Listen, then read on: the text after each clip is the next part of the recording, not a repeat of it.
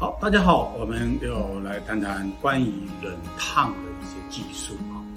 呃，冷烫的技术在我们这一个印刷的这个后加工里面，其实是很常见的哈。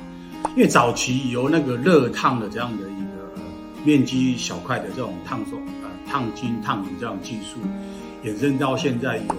平板式的这样的冷烫技术的一种变革，其实。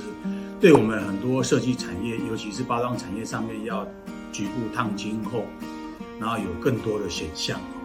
因为因为呃呃，热烫的面积它不能太大，而且你太大的面积，有时候烫的时候它会有点鼓起来，甚至于烫边烫纹它会凹进去，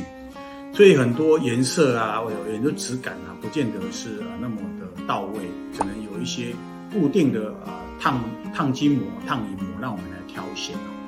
因为现在的那个呃冷烫的技术衍生以后，其实它会更呃省时哈，那更精准，然后甚至于它相相对性的环保。那精准的目的是说，因为它现在可以烫到很小的细致啊，可能以前这种烫金烫到小的点啊线啊这种细致，其实它相对性的糊掉，因为烫压的问题它糊掉。而现在的烫金，它甚至于在这一些那种塑料类的收缩膜。或者这种软袋类上面的那些包装，其实它都可以应用的很好。那传统的热烫是不行的，一碰到塑胶它会啊收缩哈。那冷烫后其实它还有很多加工，比方说它可以在上面做一些再立体一点点啊这样的局部商品，然后再精细一点点，因为冷烫银为基础，又开始上面来做一些这种啊试色印刷、彩色印刷。那就可以做一些渐层啊、摄像啊、色彩这一些，甚至于印试色的这样的